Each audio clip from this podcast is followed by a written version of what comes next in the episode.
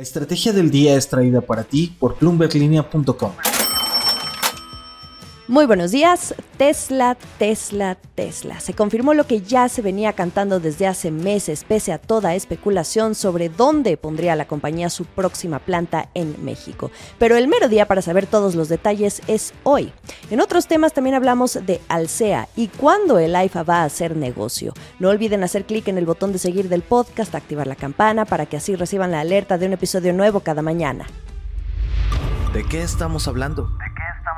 En las faldas de la Sierra Madre Oriental, al noreste de México, una ciudad de poco más de un millón de habitantes se va a convertir en la sede de la primera planta de vehículos eléctricos que Tesla va a construir en toda América Latina.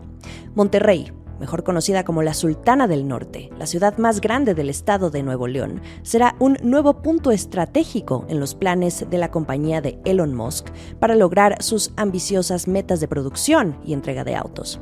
Fueron meses de negociaciones y quizá años de planeación, Finalmente, las conversaciones entre las autoridades del gobierno mexicano a nivel federal y estatal dieron resultado.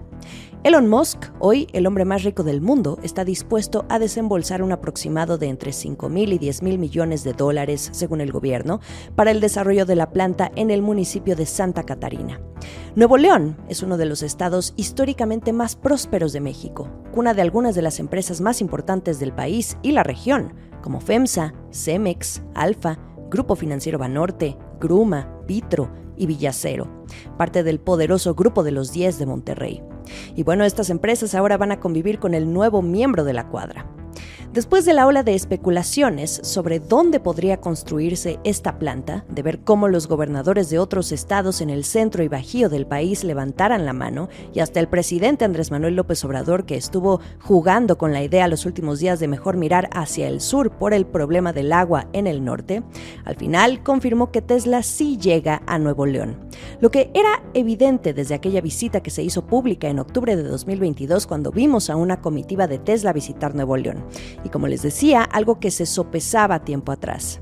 Hoy es primero de marzo. Pidan su pizza, vayan por sus palomitas o su postre porque será a la hora de la comida para los mexicanos a las 3 de la tarde cuando Tesla dé inicio a su Día del Inversionista. Es en este evento donde se van a dar a conocer todos los detalles, incluyendo montos de inversión y cómo mira Elon Musk esta planta o en su caso ecosistema completo. Lo que sabemos hasta ahora, el gobernador de Nuevo León, Samuel García, estaría presente. También que en las llamadas que tuvo el presidente López Obrador con Elon Musk, porque no fue solo una, fueron dos, se discutieron una serie de compromisos que aún no conocemos a detalle sobre cómo Tesla podría ayudar en el uso del agua en Nuevo León. López Obrador esta vez sí hizo de su pecho una bodega, porque no quiso adelantar de más por respeto a lo que Elon Musk presente hoy desde Texas.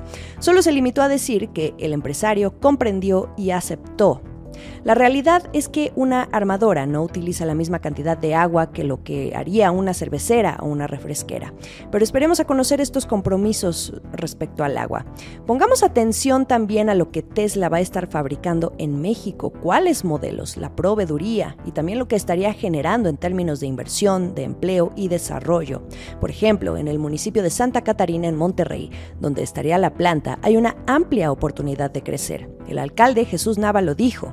Tesla representará para Santa Catarina cinco veces más la inversión privada que se ha tenido en los últimos 10 años. Una inversión de este tamaño trae beneficios a diversos sectores, claro que ayuda al crecimiento de México. Es un ganar-ganar y algo de Tesla que también le hará ganar todavía más.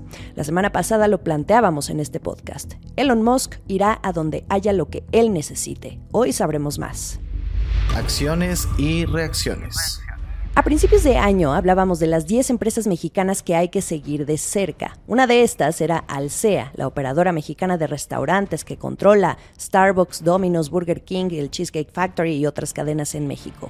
Había estado presentando buenos fundamentales el año pasado, pero una analista, Almudena Ruiz de Finamex Casa de Bolsa, nos advertía vigilar de cerca a esta empresa porque probablemente el aumento al salario mínimo pudiera impactarle.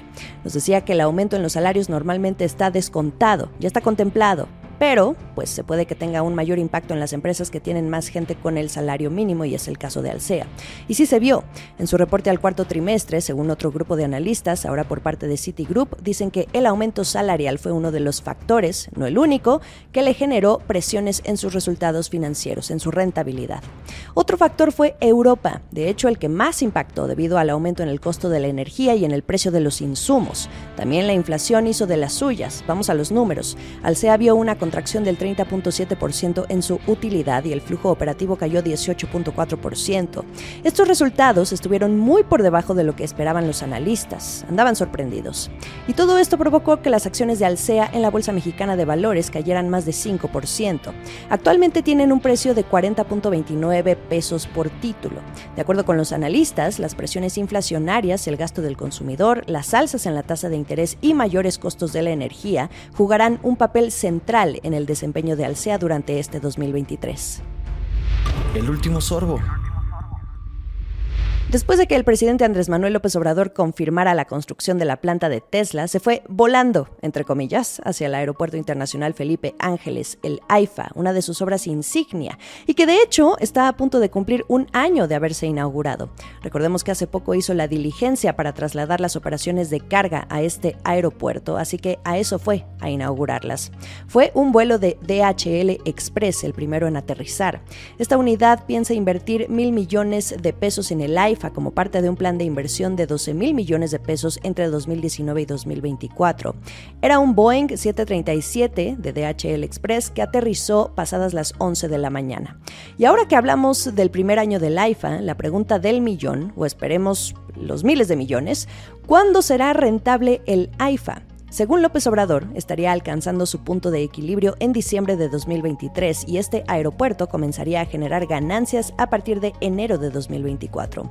AMLO, acompañado de directivos de DHL y otros servidores públicos, dijo que fue un buen negocio. Al presidente le anda gustando mucho diciembre, no solo en este mes ve el inicio de la rentabilidad del AIFA, también mira que para entonces el tren Maya comience a operar. Muy a tiempo si consideramos que México estaría a seis meses de volver a las urnas y votar a un nuevo presidente en 2024.